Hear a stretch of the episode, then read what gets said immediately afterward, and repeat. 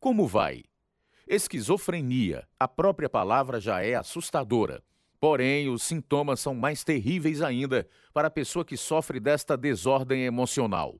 Pensamentos fragmentados, alucinações, desilusões são apenas alguns dos problemas.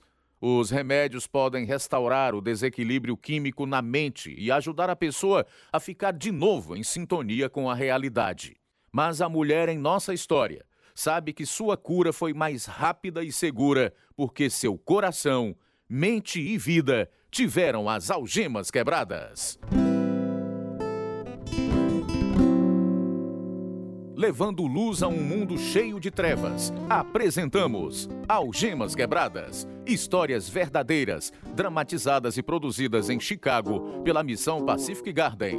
Desde 1877, esta missão, situada no centro de Chicago, oferece esperança ao desamparado, amor àqueles que pensam que não são amados. Mas as pessoas que vivem na missão conhecem a verdade e, Graças à contribuição financeira de amigos, a luz continua acesa no velho farol, a fim de que a verdade se espalhe e mude vidas.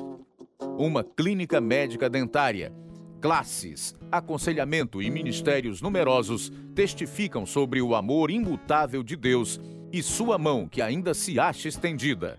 E agora, irradiando ao redor do mundo, Eis o programa de número 2682, versão brasileira 49, na série Algemas Quebradas. O programa que faz você olhar para si mesmo e pensar. Você mentiu. Você mentiu. Oh, vai embora. Você mentiu. Você mentiu. Rebeca, você mentiu sobre eles. Você mentiu. Você mentiu. Você mentiu. Não, não, por favor. Vai embora. Por favor, alguém os mande embora. Você mentiu sobre eles. Você mentiu. O que está acontecendo, Vila? Rebeca está acordada de novo. Ela ligou o som, por isso me levantei e desliguei. No meio da noite? Foi. Posso ouvi-la chorando novamente. Tudo que faz é chorar. Ela precisa ir ao médico. Há alguma coisa seriamente errada com ela. Quando criança, a mulher em nossa história chorava tanto que o pai batia nela e até os dois anos ela não deixava que ele a segurasse. As outras crianças mangavam da roupa dela e por isso foi se retraindo e tinha pouquíssimos amigos. Durante o ensino médio, foi eleita a pessoa mais calada por dois anos seguidos. Mas as coisas mudaram na universidade, à medida que se plantavam sementes que dariam muito fruto, umas boas e outras más. Sugere-se a orientação dos pais a não deixar crianças pequenas assistirem este episódio, devido ao assunto contido neste programa. Esta é a história verdadeira de Rebecca Davis e como teve as algemas quebradas. Era a filha do meio. Meu pai era disciplinador e eu morria de medo das pisas que dava em meus irmãos. Raramente íamos à igreja quando morávamos no Tennessee e eu a considerava muito chata também. Aprendi que tinha que ser boazinha se quisesse ir para o céu, por isso tentava o máximo que podia. Não bebia, não fumava, não dizia palavrões, nem fazia nenhuma coisa ruim, mas gostava de julgar os outros e tinha justiça própria, por isso quase não fazia amigos. Entrei na universidade com 17 anos. Era mais extrovertida. Acrescentei ao meu estilo de vida a imoralidade e a bebida. Papai era um policial militar do estado e a esta altura tomou uma decisão drástica durante meu segundo ano na universidade. Alguma vez já leu a Bíblia, Rebeca? Não, tenho coisa demais para ler, papai. Eu estou lendo muito ultimamente e me sinto impressionado com as palavras de Jesus. Ele sabia exatamente o que dizer a alguém a fim de fazer esta pessoa pensar sobre o sentido real da vida. O pouco que me lembro da escola dominical e da igreja não me impressionou em nada. Muita gente conhece os milagres que Jesus fez, mas é o que ele diz que fica gravado na mente. Escute isso. Ide, porém, e aprendei o que significa. Misericórdia quero, e não sacrifício, porque eu não vim chamar o justo, mas os pecadores ao arrependimento. Papai, o que deu no senhor? Acho que não quero saber. Com licença. Vou com a senhora, mamãe. Mamãe e eu não nos sentíamos à vontade com a mudança do papai. A gente nem queria ouvir falar de Jesus, pois achávamos que éramos boas e não precisávamos mudar. No último ano da faculdade, apaixonei-me por um rapaz que apenas queria me conquistar. Depois pensei que era tão má que nem merecia o amor de Deus. Embora já bebesse muito, a esta altura evitava me envolver com homens, para que pudesse me concentrar no treinamento para professora tentando ver se me tornava boazinha outra vez. Oi, Rebeca. Espere. Que tal sair comigo hoje à noite? Não, Ronaldo. Tenho muito o que fazer. O que tem para fazer? Talvez possa ajudar. Tenho que arranjar material para o meu plano de aula sobre nutrição saudável. Trabalho numa cooperativa rural e posso arranjar livros e outros materiais. Pode mesmo? Obrigada, Ronaldo. Vamos, levo você lá para arranjar os materiais e depois você vai comigo dar uma olhada numa casa que estou cuidando para alguns amigos. Eles estão de férias. A casa era isolada fora da cidade. Fui tola em ir lá. Fiquei trabalhando no plano de aula enquanto Ronaldo ficava cada vez mais bêbado. De repente, ele me agarrou à força, aumentando ainda mais minha vergonha e culpa. Comecei a beber ainda mais para minimizar a dor. Formei-me com 20 anos e comecei logo a trabalhar como professora, mas sentia-me quieta e não realizada. Faltava algo em minha vida. Decidi fazer um curso de mecânica à noite para que pudesse consertar meu próprio carro. Foi assim que conheci Romano. Então, você é professora, Rebeca? Sou. Amo crianças e amo ensinar. Então, por que está fazendo esse curso? Tenho um carro velho que tento manter funcionando. O curso é mais barato que os consertos. Se eu puder ajudar, é só dizer. Obrigada, Romano. Quer dar uma saidinha depois da aula pra gente lanchar? Tive relacionamentos desanimadores, por isso não saio com mais ninguém. Não estou pedindo você em namoro. A gente vai só conversar sobre a nossa família e as experiências de vida enquanto lanchamos, tá bem? Soube que os pais de Romano eram divorciados ele passava a maior parte do tempo com a avó paterna. Por ser persistente e bom, começamos a namorar. No fim do ano letivo, já estava grávida de um filho dele. Ficava pensando como a gravidez ia afetar nossos planos. Fui ao médico hoje, Romano. Por quê? Alguma coisa errada com você? Estou grávida. Bem, o que você quer que eu faça? Nada. Sinto muito, Rebeca. Olha, a gente já tinha planejado se casar. Vamos fazer isso agora mesmo. Que tal esse fim de semana? Se é realmente o que você quer? Quero, querida. Vamos até a Geórgia. A gente se casa bem rápido lá. Saímos sábado bem cedinho, tá bem? Passo para pregar você às oito. A gente convida sua amiga linda e o namorado para ir conosco e serem nossas testemunhas. Estou tão feliz que você quer casar logo, Romano. Amo você, Rebeca. Também amo você, Romano. Onde é que a gente vai morar depois de casados? Vou lhe mostrar um apartamento que estive olhando. A gente pode consegui-lo esta semana. Meus amigos vieram à minha casa no sábado. Ficamos esperando o Romano, porém ele não apareceu. Estava arrasada. Quando vi o Romano na aula na semana seguinte, ele mal falou comigo. Quando a aula acabou, ele me perguntou se podíamos dar uma volta. Rebeca, sei que está com raiva de mim, o que aconteceu com você no sábado? Esperamos e nem apareceu. Também não telefonou, Romano. Saí com uns amigos na noite anterior e fiquei totalmente bêbado. Quando acordei já era muito tarde. E agora? Vamos, Rebeca. Só bebi demais. A gente pode continuar juntos. Venha cá. Não acredito em você. Bem, talvez você nem esteja grávida, afinal de contas. Tire suas mãos de mim e me leve de volta. É melhor ter cuidado, Romano, antes de engravidar todas as moças da cidade. Rebeca. Não quero ouvir mais nada de você.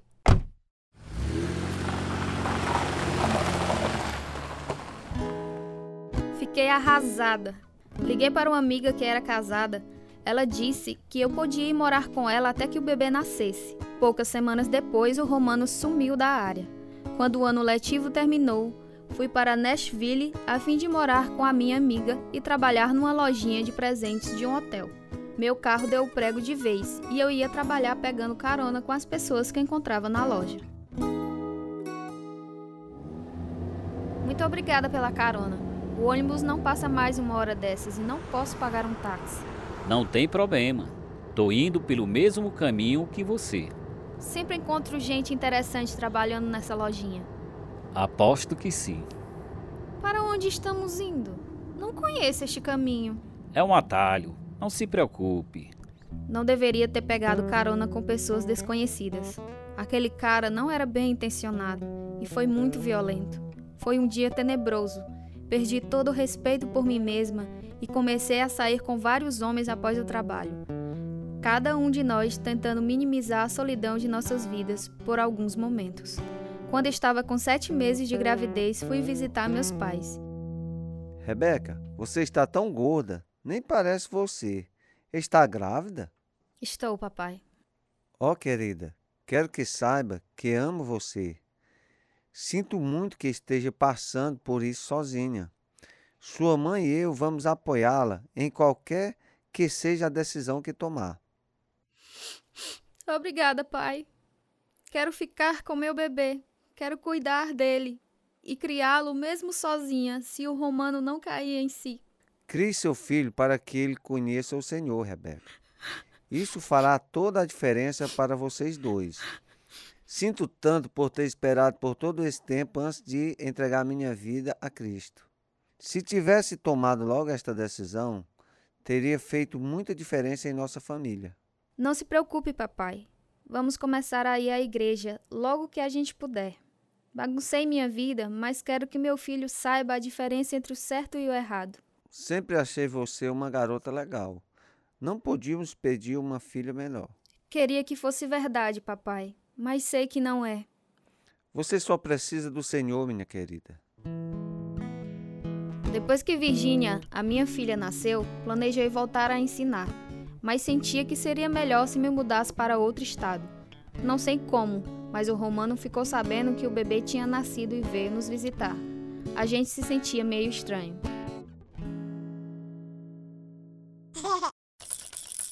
Rebeca, ela é linda. Concordo, mas chora muito e eu não durmo bem. Sinto muito. Acho que ela se parece comigo, não é? Também acho. É igualzinha a você, Romano. Acho que está com fome. Preciso dar-lhe a mamadeira. Deixa que eu seguro. Vou lhe dar a mamadeira. Ok. Cuidado. Tem que ter cuidado para que ela não se engasgue. Rebeca, quero me casar com você. Preciso ficar com a Virginia e com você. Eu nunca sei quando você fala a verdade. Deixei que meus amigos me fizessem a cabeça, Rebeca.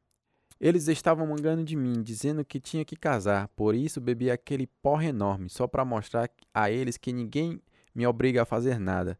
Sei que baguncei tudo. Você acha mesmo que está pronto para nos assumir, Romano? Com toda certeza. Sua família também não queria muito que você se casasse comigo. Como é que vão aceitar a sua decisão? Não quero que a Virginia sinta o que é viver com pais em lugares separados. O divórcio dos meus pais foi horrível para mim. Não posso deixar isso acontecer com minha filha. Olhe para ela, é tão linda. Mal posso esperar que a vovó a veja. Meu pai chegou bem na hora em que o Romano estava com a gente e deu um carão pelo modo como havia nos desamparado. Romano não voltou mais, por isso mudei-me para a Geórgia, onde comecei a trabalhar ensinando o segundo ano. Pensei que era tarde demais para ir ao céu, mas comecei a levar a Virgínia à igreja, quando ela estava com nove meses. Na mesma hora, uma senhora idosa da igreja me adotou. Ela nos visitava, levava torta e me falava sobre Jesus. Porém, eu achava que ele nunca ia me perdoar. Quando Virginia fez um ano, minha mãe me ligou com notícias tristes. Rebeca, tenho notícias terríveis. O rádio da polícia do seu pai estava ligado quando ouviu uma notícia de um acidente entre um caminhão e uma moto. O motoqueiro morreu na hora. Era o Romano. Oh, mamãe, não! Como foi isso? Era noitinha e o Romano estava sem nenhum farol aceso. O carro não parou e bateu nele num cruzamento. Quer tirar uns dias de folga e voltar pra cá? Não, mamãe. A única pessoa que nos aceitou foi a avó dele. Seria difícil demais para mim e para a família dele estarmos juntos no funeral.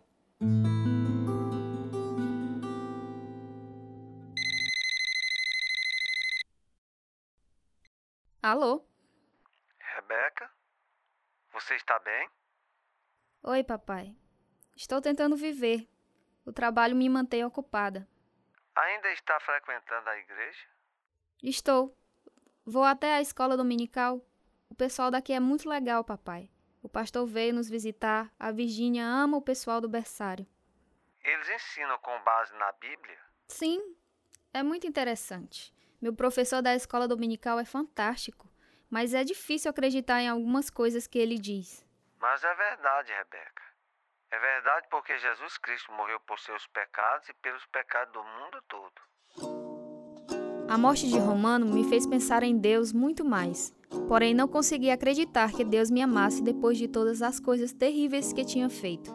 Já estava envolvida com um homem e bebendo regularmente. E a igreja não havia mudado nada em mim.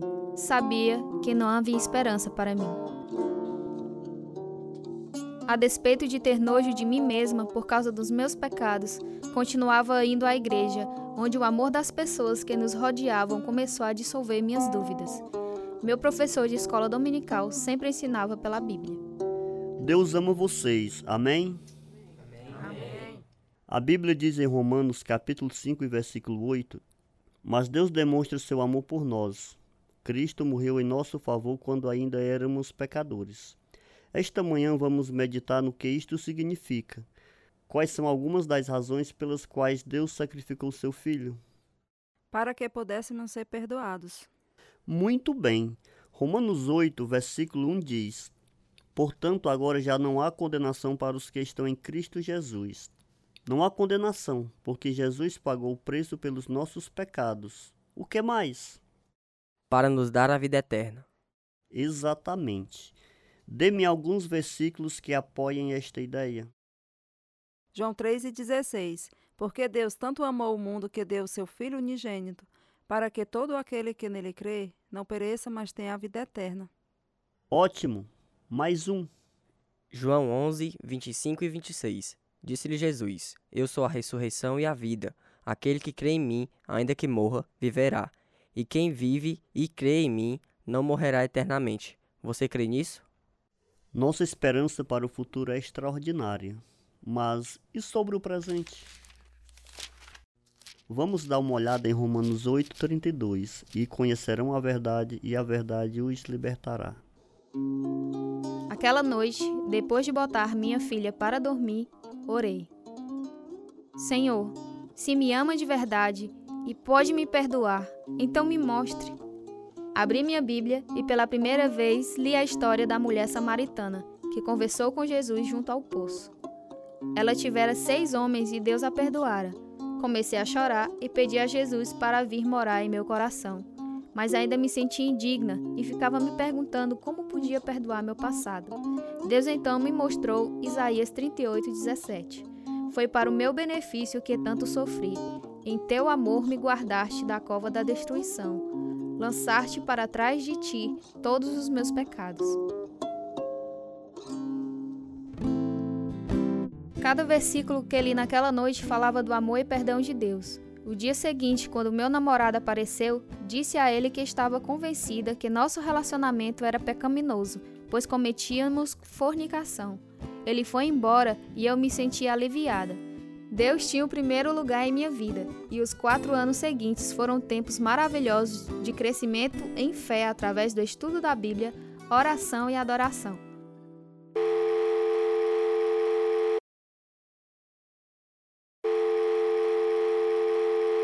Alô? Mamãe. É a Rebeca. Como vão as coisas? Tá tudo bem, Rebeca. Estava assistindo a um sermão na TV. Fico tão feliz sabendo que a senhora é salva, mamãe. A vida é totalmente diferente agora, não é? Com certeza. Perdi muitos anos, mas fico feliz pelo Senhor não ter desistido de mim. Estou pensando em me mudar de novo para o Tennessee. Quero ficar perto da senhora e do papai. Que maravilha! Vai arranjar emprego bem rápido. Aprendi a confiar em Deus. Ele me ajudou a vender a casa e me mudar de volta ao Tennessee, onde fiz uns reparos na casa velha de minha avó, que ficava na cidadezinha montanhosa de Sunbright. Voltei a ensinar. Uma prima e suas duas filhas vieram morar conosco, porque ela estava enfrentando problemas. Como vão as coisas com a Janice? Às vezes é difícil, mamãe. A depressão dela é tão grande às vezes que ela não consegue lidar com as crianças. Oramos por ela e por você. Quando ela está mal, levo as meninas para passear. A gente se diverte cozinhando, cantando e fazendo trabalho pesado. Levo-as à igreja comigo também. Talvez aceitem Jesus. Isto ajudaria muito. Não posso imaginar o que é passar por esse tipo de depressão. Com a ajuda de Deus, a gente pode vencer qualquer coisa. Mal sabia o que me esperava pela frente. Minha prima voltou para o marido e eu fui trabalhar em outra escola. Meu patrão dizia ser crente, por isso conversávamos muito. Meu patrão convidou-me a visitar sua igreja e, porque aceitei o convite, fiz com que houvesse um desastre em minha vida.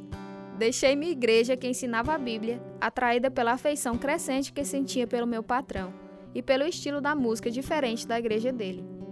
Não reconheci os falsos ensinos que entravam sorrateiramente nos sermões. Fiquei porque estava me apaixonando pelo meu patrão, porém ele era confuso a meu respeito.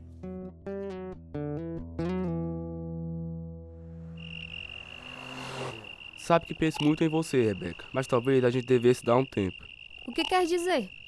Por exemplo, namorar outras pessoas. Você é muito atrativa e não quero monopolizá-la. Mas somos crentes, não devemos namorar a menos que levemos a sério.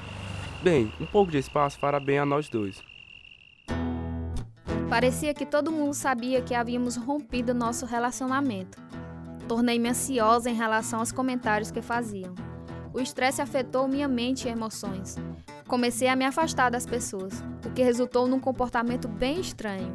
Comecei a ouvir vozes em minha cabeça e não sabia o que estava acontecendo. Rebeca, por que disse isso? Podia ter tornado as coisas mais fáceis. Por que disse isso? Você mentiu a nosso respeito, não foi? Não estou namorando a Shirley. Passava as noites chorando em confusão. Consegui chegar ao fim do ano letivo, mas me mudei com minha filha para outra cidade. Ao invés de melhorar, piorei. Fiquei doente, com bronquite vários meses. Não conseguia parar no emprego. Não tinha como nos manter. Chorava o tempo inteiro. Finalmente, quando minha filha começou o nono ano, ela saiu de casa e foi morar com os meus pais. Tive que fazer o mesmo, porque não conseguia mais cuidar de mim. Rebeca, você está muito pior do que eu pensava. Todo mundo está contra mim. Eu e seu pai estávamos conversando. Você precisa ir ao médico. Não tenho nada. Se me tratar normalmente, vai ficar tudo bem. Não é verdade, querida. Há alguma coisa seriamente errada com você.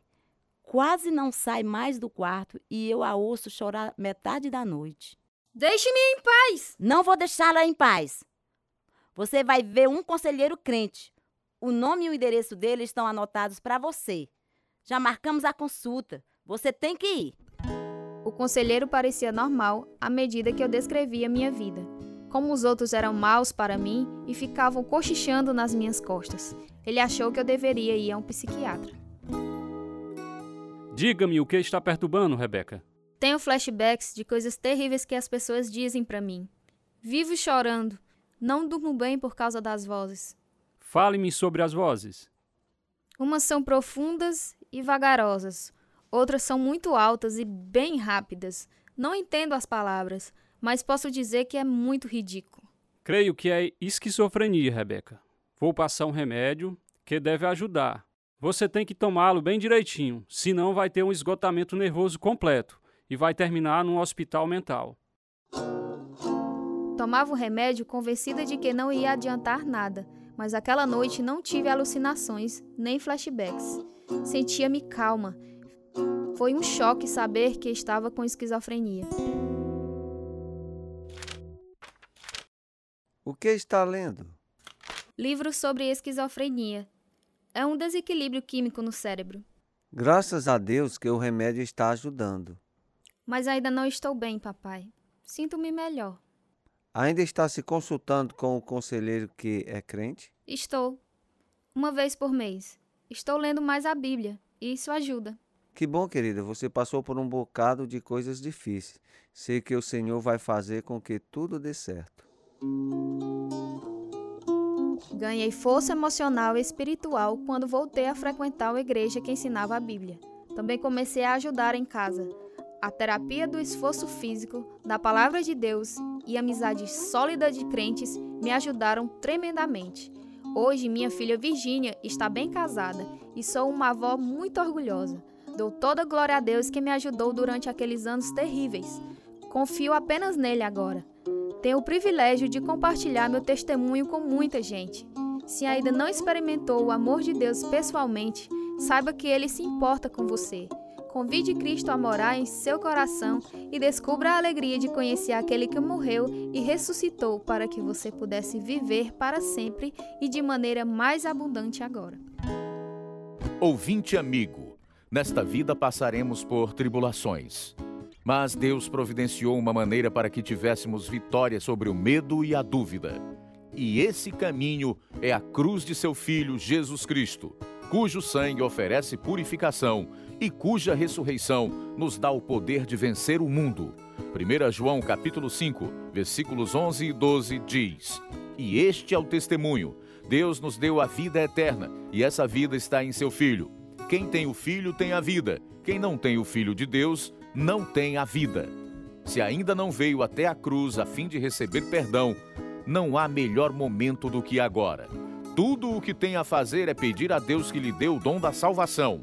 Se precisar de ajuda para fazer esta decisão que vai mudar sua vida, entre em contato conosco. O número do nosso telefone é 0 operadora de sua preferência DDD 88 3672 1221. Nosso e-mail é algemasquebradas@hotmail.com. Nosso endereço é Caixa Postal 1, Nova Russa, Ceará, Brasil. CEP 62 e 200 000. Este foi o programa de número 2682, versão brasileira 49. Participaram da história verdadeira de Rebecca Davis os seguintes atores: Germana Lopes, Marlene Santana, Ronaldo Sampaio, Max Fernandes, Capistrano Ibiapina, Kelton Jonathan, Antônio Carlos, Lucinete Alves, Davi Paiva, João Leiva, Marcelo Farias. Tradução: Edissa Soeiro. Direção: Lina Gossen e João Carvalho. Produção: João Lucas Barroso. Música: Ismael Duarte e Heriberto Silva. E eu sou Luiz Augusto. Algemas Quebradas foi gravado nos estúdios da Rádio Ceará, Nova Russas, Ceará, Brasil.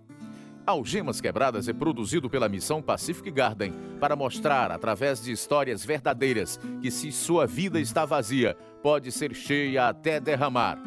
Nada nos anima mais quanto a receber notícias suas, amigo ouvinte. O endereço é Missão Pacific Garden, 1458, Sul Canal Street, Chicago, Illinois, 60607, Estados Unidos. O nosso endereço no Brasil Algemas Quebradas, Caixa Postal 1, CEP 62 e 200-000, Nova Russa, Ceará. O nosso e-mail, algemasquebradas@hotmail.com ou visite o nosso site www.cultura.com.br.